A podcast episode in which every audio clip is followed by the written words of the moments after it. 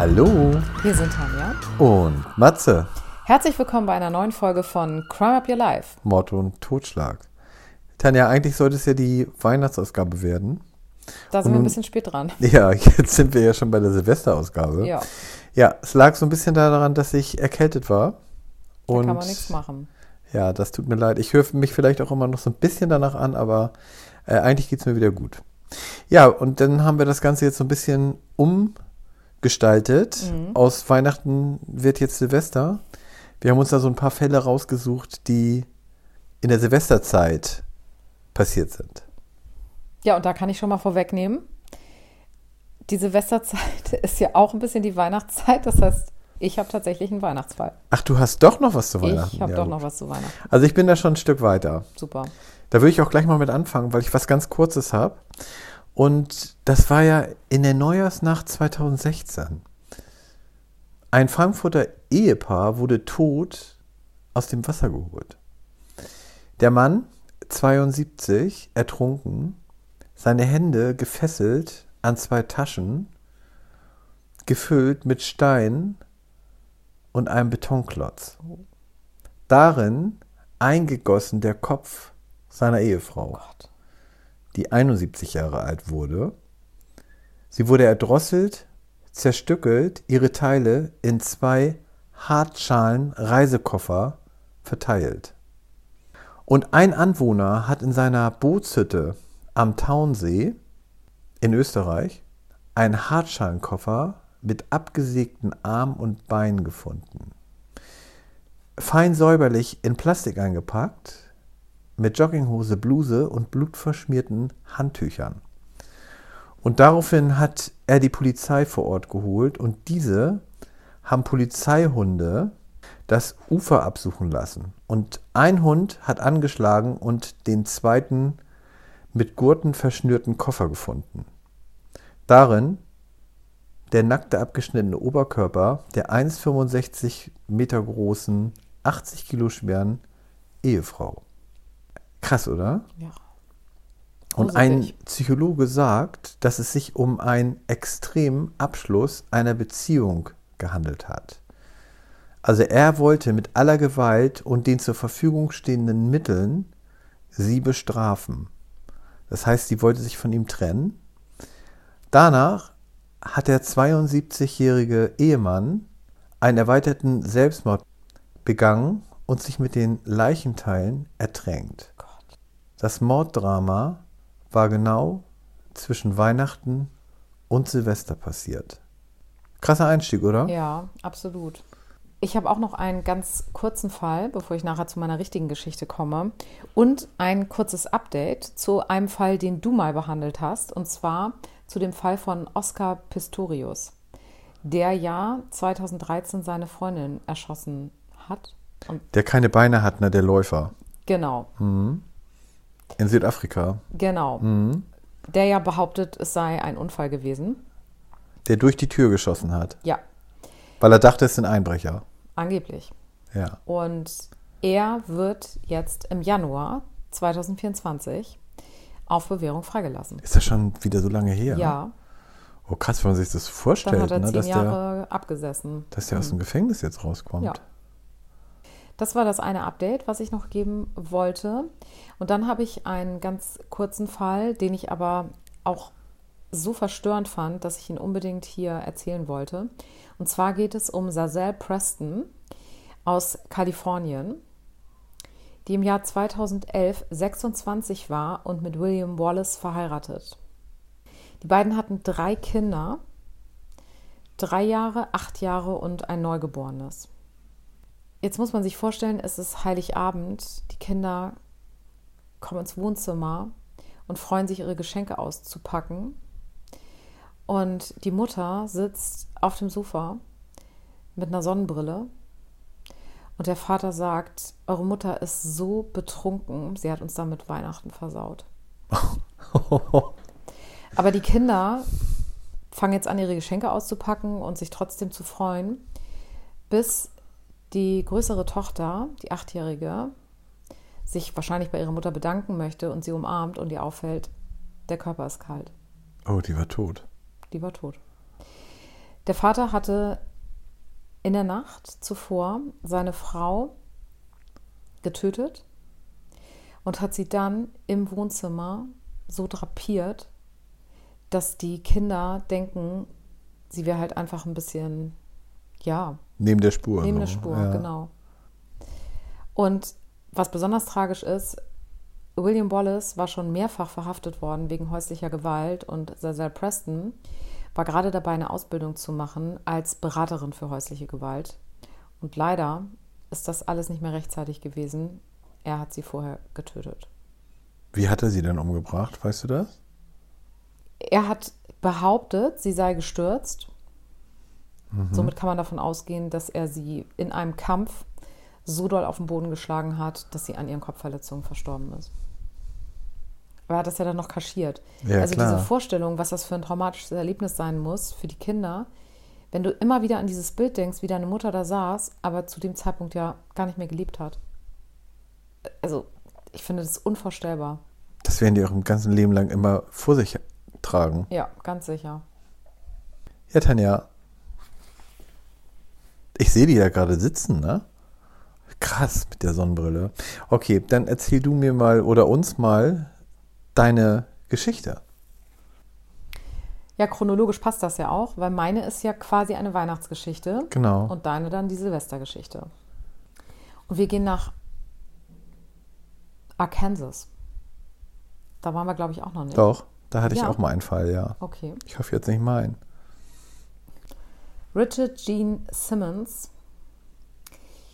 lernt 1957 seine spätere Frau Rebecca kennen und bekommt mit ihr insgesamt sieben Kinder. Er war insgesamt 20 Jahre im Militär, bis er 1981 auf einmal mit seiner ganzen Familie geflüchtet ist. Das lag daran, dass, ihn, dass ihm zu dem Zeitpunkt vorgeworfen wurde, mit seiner zu dem Zeitpunkt 17-jährigen Tochter Sheila eine Tochter gezeugt zu haben. Stimmte das denn? Dazu komme ich gleich. Die Familie zieht daraufhin eben nach Arkansas aufs Land und lebt da quasi in so Trailer. Also die haben nicht so ein richtiges Haus, sondern so einzelne Trailer, die sie zu einem großen zusammenbauen. Sie haben kein Telefon, sie haben keine Toiletten und das ganze Gelände ist eingezäunt. Und weil sie kein Toilettensystem haben, zwingt Ronald seine Kinder, drei Senkgruben auszuheben. Also als Toilette. Als Toilette. Allerdings werden diese drei Senkgruben am Ende Gräber werden. Gräber werden. Oh. Nachdem er dann eben geflüchtet ist mit seiner ganzen Familie, hat er immer mehrere kleine Jobs gehabt. Allerdings wurde ihm häufig vorgeworfen, sexuell übergriffig gewesen zu sein, sodass ihm immer gekündigt wurde. Zuletzt am 18.12.1987. Zu dem Zeitpunkt lebten fünf seiner Kinder bei ihm zu Hause. Zwei waren bereits ausgezogen und hatten ihre eigene Familie. Am Morgen des 22.12. erschießt er aus dem Nichts heraus seine Frau Rebecca, zu dem Zeitpunkt 46, und seinen ältesten Sohn Gene, zu dem Zeitpunkt 26. Dann geht er zu seiner dreijährigen Enkelin Barbara und erstickt sie. Alle drei Leichen schmeißt er in eine der Senkgruben. Und dann nimmt er sich erstmal ein Bier und wartet auf seine weiteren Kinder, die zu dem Zeitpunkt in der Schule sind. Die anderen drei Kinder kommen von der Schule und er sagt ihnen, er hat Weihnachtsgeschenke für sie. Es ist ja zwei Tage vor, zwei Tage vor Heiligabend und er sagt, ich habe ganz tolle Überraschungen für euch. Und jeder bekommt sein Geschenk, aber jeder muss immer einzeln zu mir ins Zimmer kommen. Loretta, 17, wird erdrosselt und zur Sicherheit in so einem Regenauffangbbecken ertränkt. Eddie und Marianne sowie Rebecca tötet er ebenfalls auf die gleiche Art und Weise. und schmeißt sie in die anderen Senkgruben.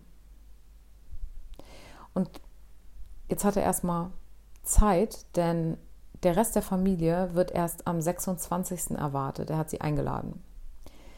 Sein Sohn Billy mit seiner Frau Renata, die er beide erschießt, und deren kleiner Sohn wird von ihm ertränkt. Und jetzt kommen wir zu Sheila und ich löse das auf. Das stimmt.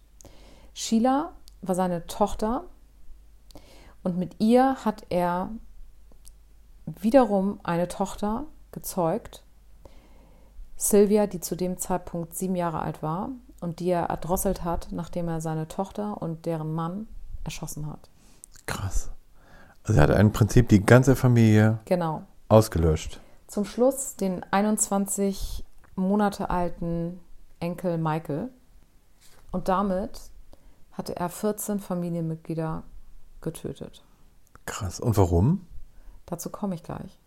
Danach hat er alle 14 Opfer im Foyer des Trailers da ausgelegt, Decken über sie geworfen, nur über Sheila nicht. Da hat er eine Tischdecke rübergeworfen. Und dann hat er erstmal zwei Tage damit verbracht, Bier zu trinken und fernzusehen. Der Gedanke schon, ne? Und besonders makaber war, er hatte in einem Laden Geschenke vorbestellt. Und die ist er noch abholen gefahren.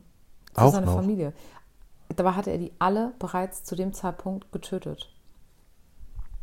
Am 28.12., und jetzt muss man ja bedenken, das hat ja am 22. angefangen. Mhm. Am 28.12. ist er zu Walmart gefahren, um sich da eine weitere Pistole zu kaufen. Das geht ja in Amerika. Aber warum? Mit dieser Pistole ist er in eine Anwaltskanzlei gefahren, wo er die Sekretärin Kathy Cribbins Kendrick erschossen hat. Er hatte mal versucht, sie anzubaggern und sie hat ihn abgewiesen. Und das hatte er sich gemerkt. Dann fuhr er weiter zu, einer, zu dem Büro einer Ölfirma. Der Besitzer war sein früherer Chef aus einem Kiosk. Den versuchte er zu töten, er verletzte ihn allerdings nur. Ein anderer Mitarbeiter wurde getötet. Er fuhr dann zu dem Kiosk, wo er zwei weitere Mitarbeiter verwundete. Er fuhr dann zu einer anderen ehemaligen Firma, wo er mal gearbeitet hatte, und auch dort versuchte er seine ehemalige Chefin zu töten, allerdings überlebte sie. Das alles hat 40 Minuten insgesamt gedauert und als er mitbekommen hat, dass die Polizei gerufen wurde, hat er dort in dieser ehemaligen Firma gewartet und sich ohne Widerstand festnehmen lassen. Er wurde 1988 wegen zwei Morden verurteilt zur Todesstrafe und 1989 für die 14 Morde an seinen Familienmitgliedern verurteilt zum Tod durch die Giftspritze. Das hatte er sich selber ausgesucht. Er wollte durch die Giftspritze sterben. Und sein Wunsch war außerdem, so schnell wie möglich zu sterben. Und da weiß ich, das ist ja so ein Punkt bei dir immer, dass du sagst, sie sollen möglichst lange auch noch natürlich was von der Strafe haben, in Anführungsstrichen. Ja, ja. Bei ihm war es aber tatsächlich so, dass er zwei Monate nach dem letzten Urteil hingerichtet wurde. Und jetzt hast du nach dem Motiv gefragt.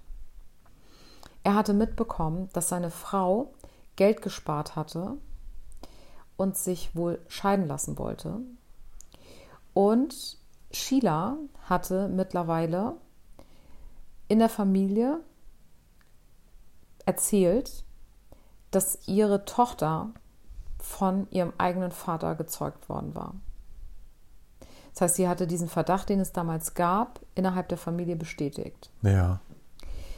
Und als er das mitbekommen hat, hatte er Sheila einen Brief geschrieben und reingeschrieben, wir beide sehen uns in der Hölle. Ja, und kurz danach hat er eben diese Mordserie begangen. Und ich habe ja schon gesagt, er wurde sehr schnell hingerichtet. Und er hatte beim Richter darauf plädiert, so schnell wie möglich hingerichtet zu werden, weil das sonst unangemessen und eine Qual für ihn sei. Krass, und dass sie da noch drauf eingegangen sind, Ja. das finde ich schon heftig. Ja. Ja, Tanja, dann kommen wir jetzt zu meinem Fall. Und ich habe heute das größte Kriminalmysterium der Geschichte Japans dabei. Warum? Weil es wunderbar in diese Folge passt. Denn die Tat geschah in der Silvesterzeit, in der Nacht vom 30. auf 31.12.2000. Und zwar wurde in Setagaya, ein Bezirk von Tokio, die vierköpfige Familie Miyazawa in ihrem Haus brutal ermordet. Familie Miyazawa, bestehend aus dem Familienvater Mikio, 44 Jahre alt, der Mutter Yasuko, 41 Jahre alt, und den beiden Kindern Nina, 8 Jahre alt, und Rai, 6 Jahre alt. Sie wohnten bereits seit 1990 in ihrem Haus in Setagaya, einem ruhigen Stadtteil von Tokio. Mikio war Mitarbeiter in einer großen Londoner Marketingagentur. Von seinen Bekannten und Kollegen wurde er als jemand beschrieben, der mit jedem gut klarkommt. Die Mutter Yasuko arbeitete als Lehrerin. Auch sie wurde als nett und beliebt beschrieben. Die Tochter Nina war für ihr Verhältnis ein recht fröhliches achtjähriges Mädchen, Rai hingegen war etwas zurückhaltender, was wohl auch an ihrer Sprachbehinderung lag. Die Familie lebte in einem großen Haus, was eigentlich eher aus zwei Doppelhaushälften mit Durchbruch bestand. Man kann sich vorstellen, wie groß das ist. Mhm. Und auf der anderen Seite des Doppelhauses wohnten Yasukos Mutter, ihre Schwester und ihr Schwager. Direkt hinter dem Haus befand sich ein Park mit einem großen Skateplatz, in welchem sich häufig Jugendliche trafen. Und da dieses Haus eher an einem Park grenzte, sollte die Familie auch ausziehen, da der Park erweitert wurde. Hier wurde auch schon gemutmaßt, dass die Familie nicht ausziehen wollte und deshalb sterben musste. Dem war aber nicht so, denn sie haben eine satte Abfindung bekommen und waren auch bereit, umzuziehen. Bevor ich zu dem Mord komme, gab es circa eine Woche vor Silvester einige Vorfälle, die mit dem eigentlichen Mord zu tun haben könnten. Der Vater Mikio hatte einen verbalen Streit mit einer Gruppe von Jugendlichen aus dem Park, weil diese zu viel Lärm gemacht haben mit ihren Skateboards, pipapo. Und spätere Zeugenaussagen beobachteten am 29. Dezember einen Mann, welcher auffällige Kleidung trug, welche für die Jahreszeit zu dünn entschieden. Derselbe Mann kaufte vermutlich ein Sashimi-Messer in einem Supermarkt. Und ein solches Messer wurde auch bei der Tat verwendet. Oh.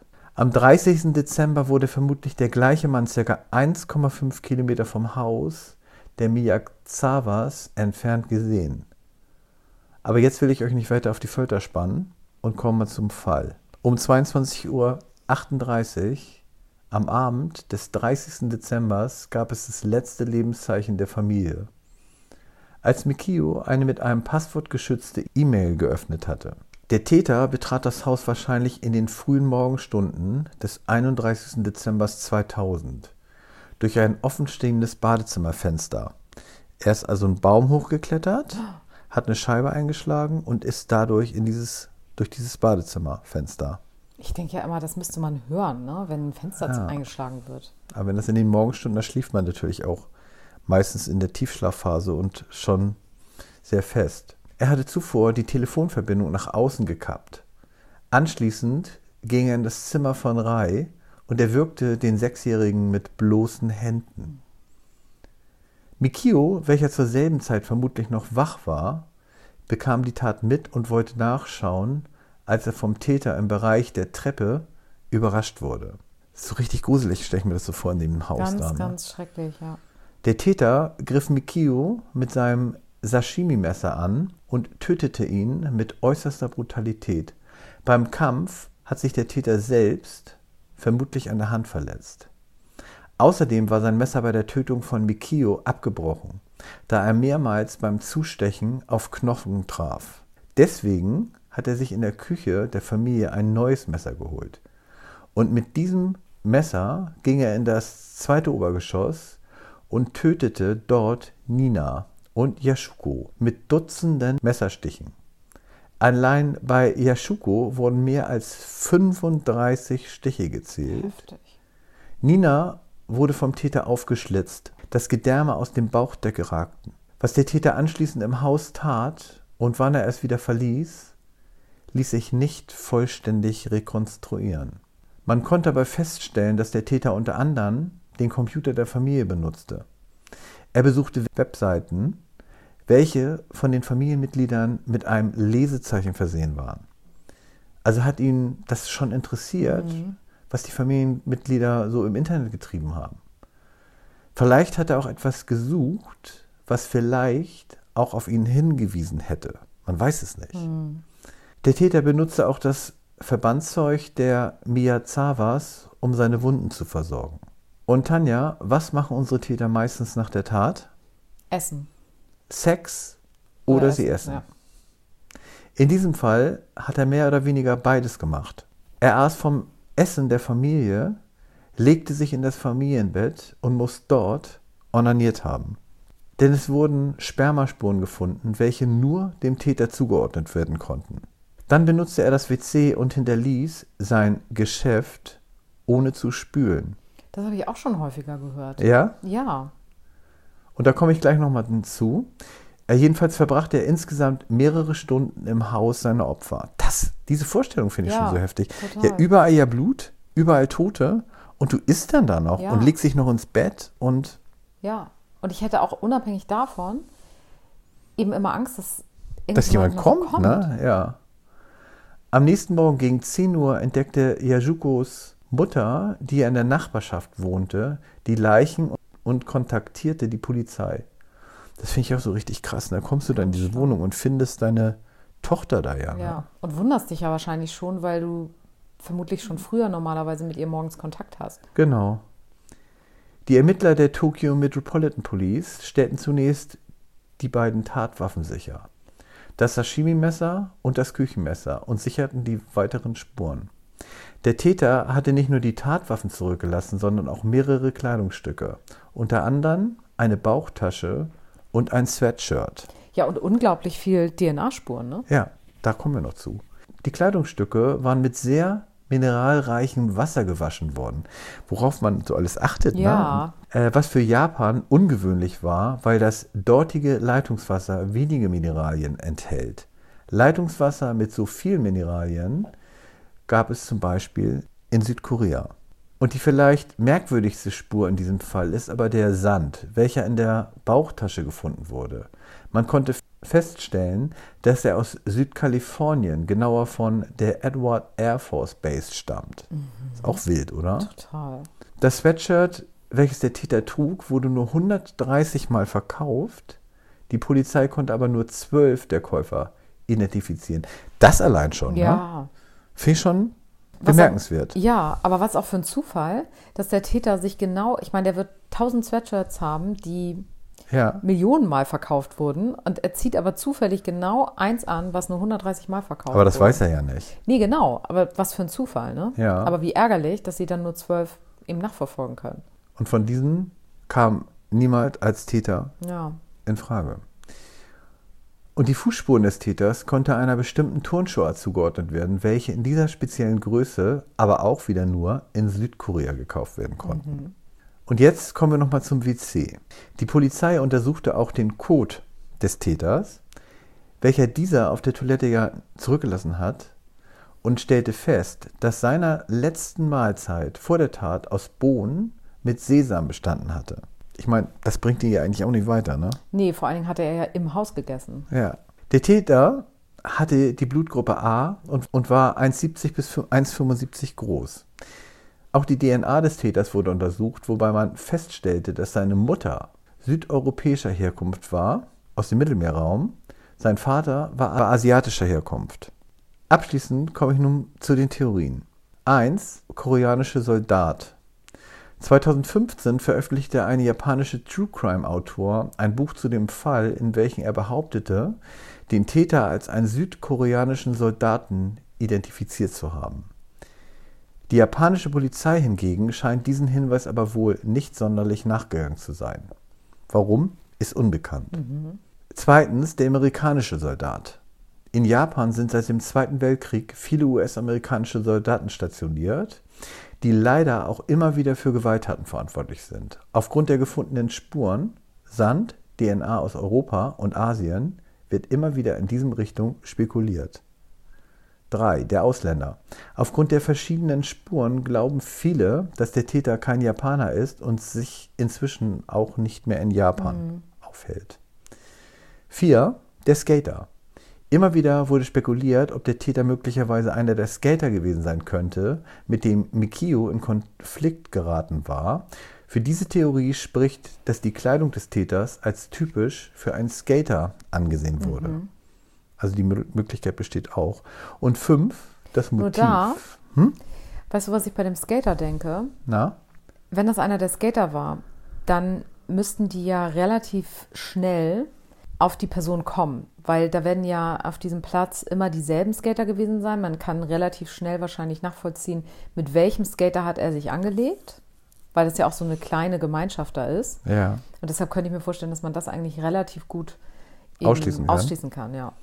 Jedenfalls, was den Fall so seltsam macht, ist, dass es bis heute kein klares Motiv für diesen Mehrfachmord gibt. Manche vermuten einen versuchten Raubmord, aber es war ja bekanntlich nichts gestohlen. Andere glaubten, dass der Täter Dimi Yazawas ausgesucht hatten, weil er einen Hass auf finanziell besser gestellte Menschen oder auf Frauen haben könnte. Aber wurden ja auch Männer getötet. Ja. Und insgesamt ist das ja auch, sage ich mal, relativ kompliziert. Ich meine, du musst da auf den Baum klettern und ein Also der Fenster- Täter muss schon jung gewesen sein, ne? Ja, der muss jung gewesen sein und für mich hört sich das eher danach an, als hätte er da irgendein persönliches Motiv Grund gehabt. gehabt, naja. Ja. Der Fall schockte damals die gesamte Nation und zählt bis heute zu den rätselhaftesten Fällen der japanischen Kriminalgeschichte. Ich.